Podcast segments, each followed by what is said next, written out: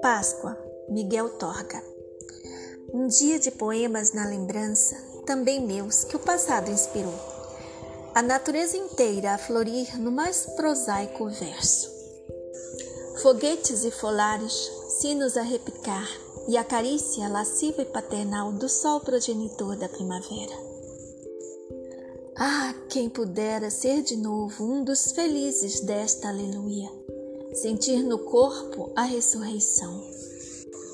O coração, milagre do milagre da energia, a irradiar saúde e alegria em cada pulsação.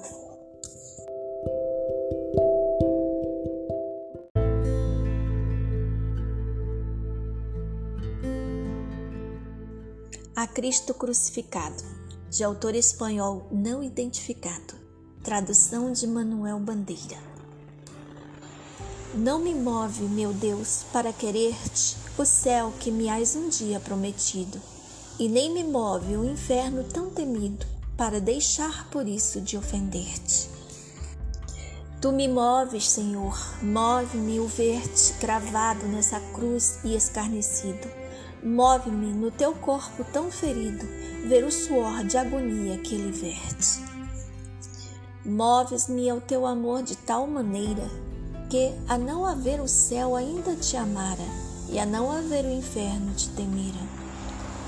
Nada me tens que dar porque te queira, que se o que ouso esperar não esperara, o mesmo que te quero te quisera.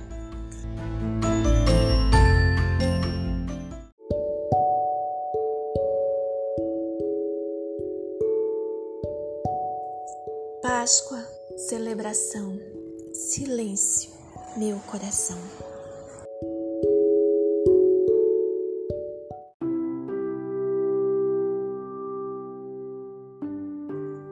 Melancólico abril molhado de chuva.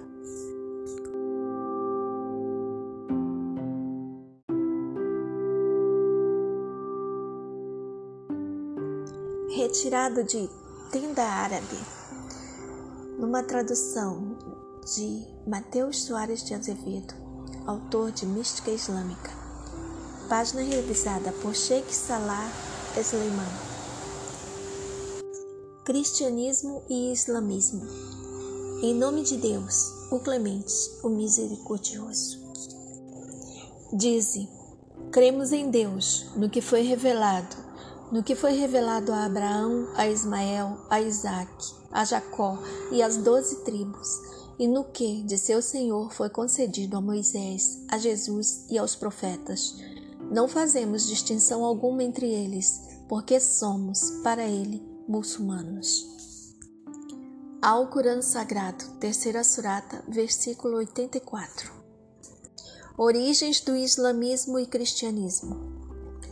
Juntamente com o judaísmo, eles remontam ao profeta e patriarca Abraão. Se três profetas são descendentes diretos de seus filhos, Mohammed descende do primogênito, Ismael. Moisés e Jesus descendem de Isaac. Abraão estabeleceu as bases do que chamamos hoje a cidade de Meca e construiu a Caaba, em direção da qual todos os muçulmanos se voltam quando oram. O papel de Jesus para a religião muçulmana. Jesus é considerado um grande profeta pelo Islã, o profeta da interioridade, da santidade. Seu nome é Seydina Isa, ou Senhor Jesus. Ele é um dos principais profetas do Islã ao lado de Mohammed, Moisés, o profeta dos judeus, Abraão e Noé. Ele é o profeta da interioridade, porque, entre outras coisas, disse: O meu reino não é deste mundo. A mensagem de Jesus é uma mensagem claramente espiritual, ao contrário de outros profetas como Moisés ou Mohammed, que também trataram de coisas econômicas, sociais, legais, etc. É curioso que há místicos do Islã como Ibn Arabi, medieval, que escreveram bastante sobre Jesus e dizem ter tido até êxtase e iluminações através dele. Não é, contudo, visto como verdadeiro homem e verdadeiro Deus, como diz a teologia cristã. O papel da Virgem Maria para o islamismo. Ela tem um papel importante também. A Virgem Maria é considerada a mulher mais perfeita, o exemplo perfeito do papel da mulher.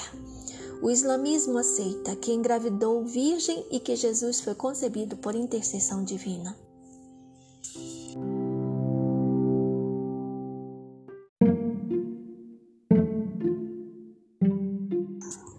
Poesia de Páscoa, Otto Maria Carpo. Se eu, escreve o apóstolo, soubesse falar com a língua dos homens, até com a dos anjos, e não tivesse a caridade, a minha voz teria apenas um som metálico e vazio, tintilar de símbolo. E nunca se aplicou à poesia critério mais rigoroso do que este. Uma antologia de poemas pasquais reuniria sem dúvida muitas peças magníficas. Dos hinos da Igreja Oriental, através dos lieds populares da Idade Média inglesa e alemã, até a Resurrezione de Manzoni. Até a poesia francesa moderna estaria representada por uma das grandes odes de Claudel, Cântico do Mundo Renovado na manhã de domingo dos domingos. Salute donc, au monde de nouveau, à meilleurs au monde, manienant total. O credo entier das choses visíveis et invisíveis. E os versos alados de George Herbert levantar-se-iam como pássaros do espírito para o céu. No entanto, o apóstolo, como crítico de poesia, descobriria quase em todos esses poemas, menos nos hinos litúrgicos da igreja, qualquer coisa de música profana, até na Alegreza Celeste de Manzoni, até no vocabulário triunfal do poeta francês, concluindo que estes poemas cristãos são mais poéticos do que cristãos. Mas o fracasso da poesia em traduzir para a língua dos homens a inefável aleluia dos anjos tem motivos profundos. Já se citou a verdade do que a fé cristã se baseia em três paradoxos: o parto de uma virgem, a morte de um justo, a ressurreição de um morto. As festas da cristandade também são paradoxais. Assim, sobretudo, o júbilo da noite de Natal, da noite mais longa e mais escura do ano, em que nada deixa prever a aurora. Mas Páscoa não é paradoxal assim. Nos países do Oriente e da Europa, em que a religião cristã se revelou e propagou, a festa da ressurreição coincide com a ressurreição da natureza, que, despertando do sono hibernal, se prepara para ser um monde nouveau, annoxieux monde, maintenant total. Daí, nada mais fácil do que a confusão da esperança cristã com esperanças profanas. Aquele hino de Manzoni, por exemplo, já podia ser definido como cântico de uma democracia cristã dos tempos modernos. Até nas simples e profundamente religiosas poesias populares da Idade Média, mistura-se com a aleluia a alegria dos campos e árvores em flor e das danças rústicas, assim como acontece em certo poema de Góngora, a la Dina Dona, Dina Dona, Dina, mudança divina. E na poesia moderna, a alegria da Páscoa quase sempre é júbilo de primavera, às vezes apenas sentimentalismo consolado pela mudança do tempo. Por outro lado, a misteriosa transfiguração de que fala o apóstolo transforma-se facilmente em mera conversão moral como acontece no grande romance russo que se chama mesmo Ressurreição. Mas onde encontrar então a verdadeira poesia de Páscoa? Até dos grandes músicos, compositores de oratórios de Natal e de paixões, só poucos sabiam traduzir para sua língua transcendental a Aleluia dos Anjos. Na célebre gravura de Rembrandt, representando os discípulos de Emaús jantando com o Mestre, o rosto do ressurrecto desaparece, irreconhecível numa aura de luz. No entanto, reconheceram ele porque, como diziam um ao outro, nosso coração ardia em nós quando ele nos falava no caminho, abrindo-nos o sentido da Escritura Sagrada. A verdadeira poesia de Páscoa deve encontrar-se no próprio texto bíblico.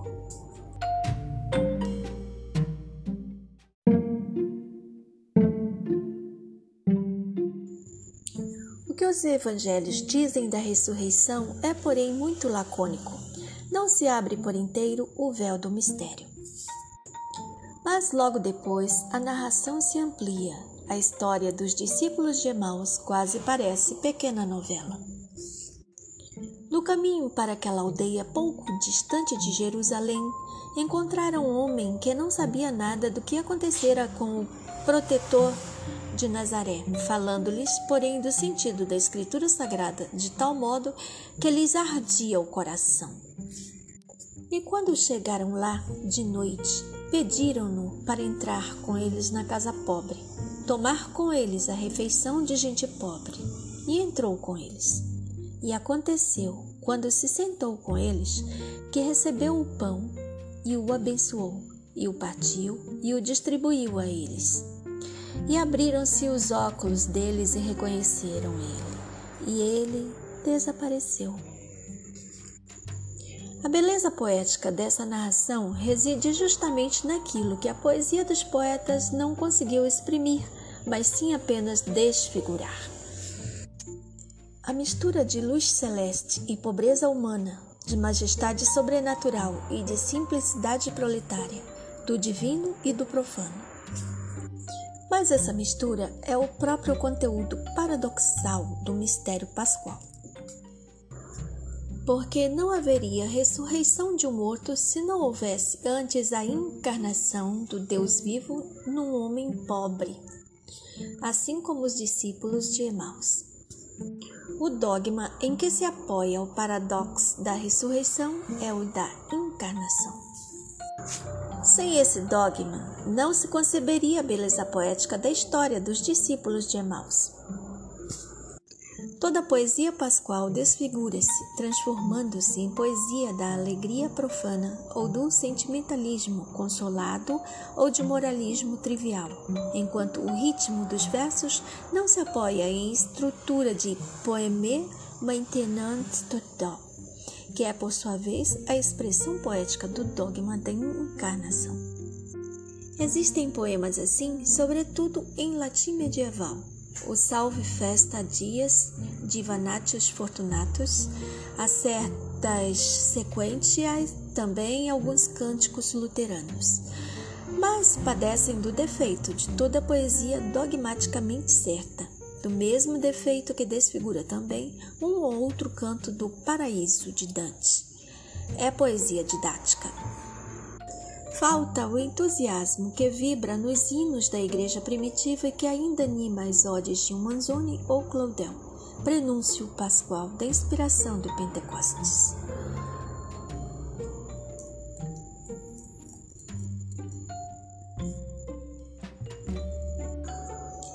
Didatismo, algo seco da poesia dogmática, existe poeticamente só um remédio.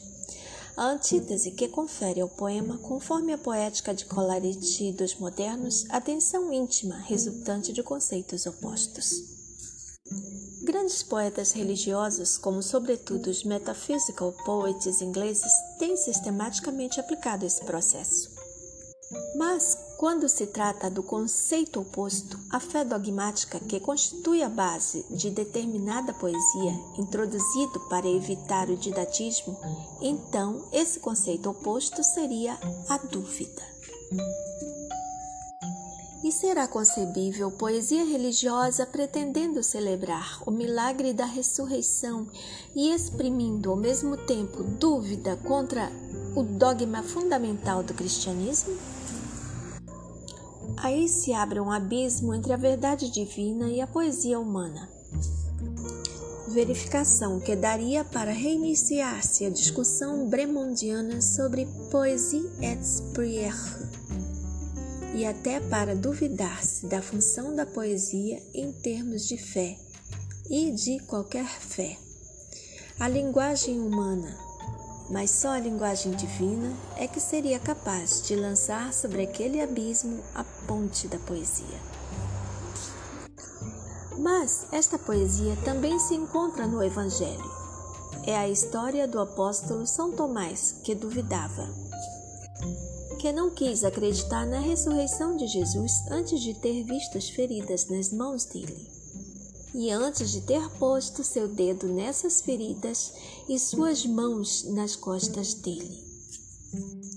E Jesus apareceu quando estavam reunidos atrás de portas fechadas, e o apóstolo, incrédulo, botou-lhe o dedo nas feridas e a mão nas costas, ajoelhando-se depois, dizendo: Mas não se pode traduzir a simplicidade poética das palavras finais.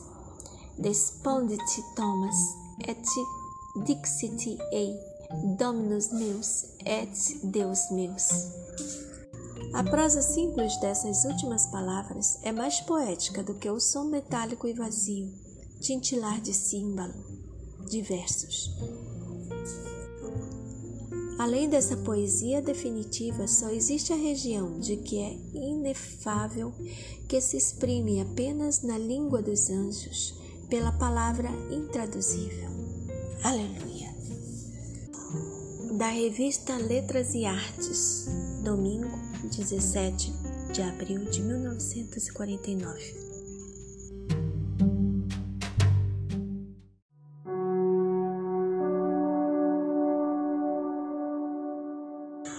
A paz sem vencedores sem vencidos, de Sofia de Melo Breiner Andressen.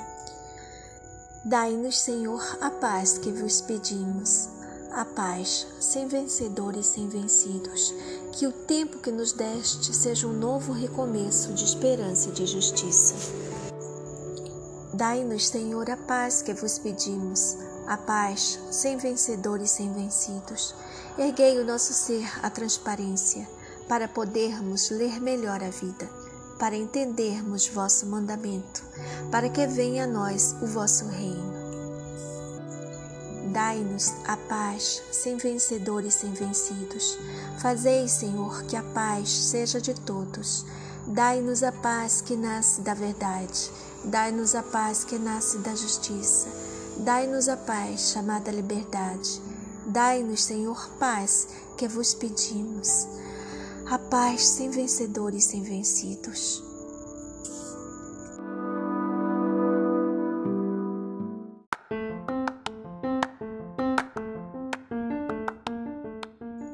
Páscoa na aldeia, de Teixeira de Pascoais. Minha aldeia na Páscoa, infância, mês de abril, manhã primaveril, a velha igreja. Entre as árvores alveja, alegre e rumorosa, de povo, luzes, flores.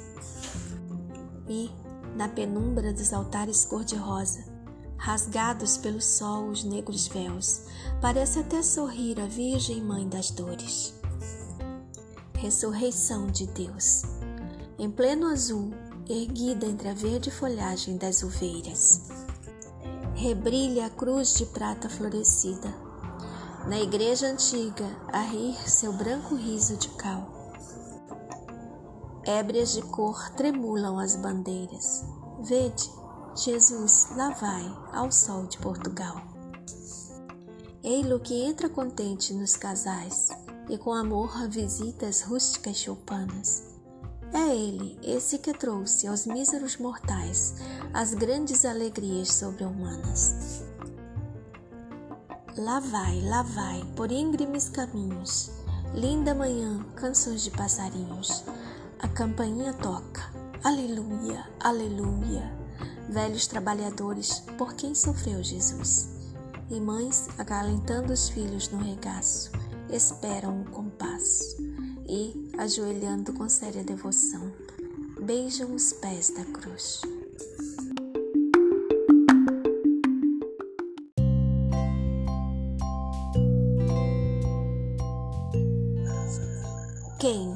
Manuel Alegre.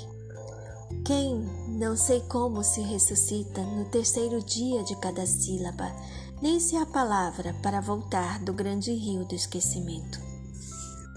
Não sei se no terceiro dia alguém me espera, ou se ninguém. Em cada poema levanto a pedra, em cada poema pergunto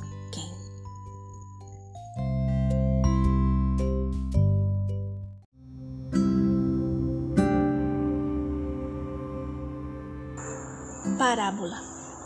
Ao doente, a água doce em sua boca possui um sabor amargo. Elmo Tanabe. Sexta-feira da Paixão de Cristo. Chove lá fora. Outra vez. Um episódio da vida de Isa ibn Mariam, ou Jesus, filho de Maria, bem pouco conhecida, relatada pelo filósofo sufi do século XII Imam al-Ghazali. História esta retirada por sua vez do livro O Caminho do Sufi, do mestre Sufi Idris Shah. Jesus, filho de Maria, um dia viu algumas pessoas em estado de lamentosa miséria, sentadas sobre um muro, e dirigindo-se a elas perguntou: O que lhes aconteceu? No que então lhe responderam: Nos reduzimos a este estado por puro temor ao inferno. Jesus continuou sua caminhada e mais adiante, à beira do caminho, viu umas pessoas perdidas, desconsoladas. Ele novamente se aproximou e lhes perguntou: O que foi? O que lhes aconteceu? Nos reduzimos a esse estado por almejarmos ardentemente o paraíso. Jesus retomou sua jornada e seguiu assim até deparar-se com um terceiro grupo de pessoas que, pelo aspecto, pareciam haver sofrido. Entretanto, seus rostos mostravam uma alegria incomum, resplandecente. O que foi? O que lhes aconteceu para deixá-los assim? E eles responderam: O Espírito da Verdade. Vimos a realidade e esquecemos de nossas metas mesquinhas. Disse Jesus: Estes são os que chegam. No dia do juízo, certamente estarão em presença de Deus.